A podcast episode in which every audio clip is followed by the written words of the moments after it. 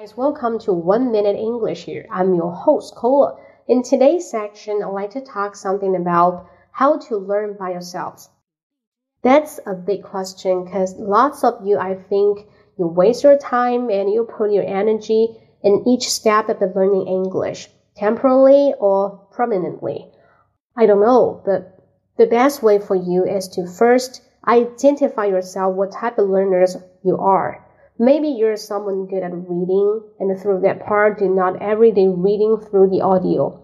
It doesn't do any help. What you should do is go through reading or accumulate some word that give you a lot of the confidence. And then when you accumulate a lot of the thing from reading, because it's a strength, you know what a cotton, and then try to turn into listening and pick up, do the dictation all the time, and to see which one or what kind of phrases or collocations you're used to, then try to use them now to communicate with people or communicate with yourself during the pandemic, right?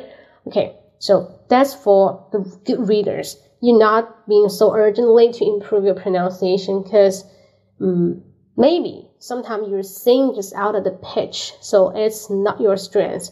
And don't do that. It's way too much for you. You're really informative through listening and re- reading because the language for you is the the collector of information. That uh, let's turn into the second type of the people who learn English, and we call them listener. So the listeners are usually good at imitating. They can have a perfect pronunciation, just like the native speaker.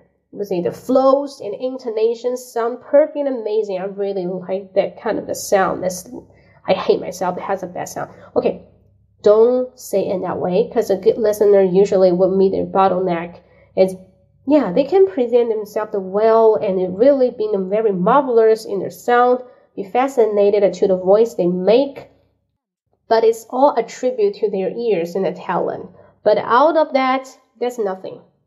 You, you, you can just take it a try. If you're the good listener, you think you're a good listener. You hate reading. You will throw the books away and when you get into the three, at most three pages, and most three pages of the book, when you finish and when you throw it away, you're done with it. You've done with it, and then you think it's a nightmare. It's torture so much through reading or listen to someone else's words. Like now you're listening to my words, it's kind of bullshit. You just follow the sound, follow the page, do not follow the content. Am I right? So, okay, good listeners, if you want to exceed your bottom exceed your bottleneck, the best way for you is to read aloud through reading. So take out a textbook and take them some magazine like New York Times, like Times, take it out and to read it aloud. And until the time you find yourself really good at reading, and you can go through line by line and to catch each vocabulary and phrases. Okay, that's that that's the key because I'm the listener, the type, and I learn English through that way. That's my sharing. Okay, for more kind of details, you can subscribe to my WeChat account that is 英语口语风暴，英语口语风暴。See you next episode. Bye bye.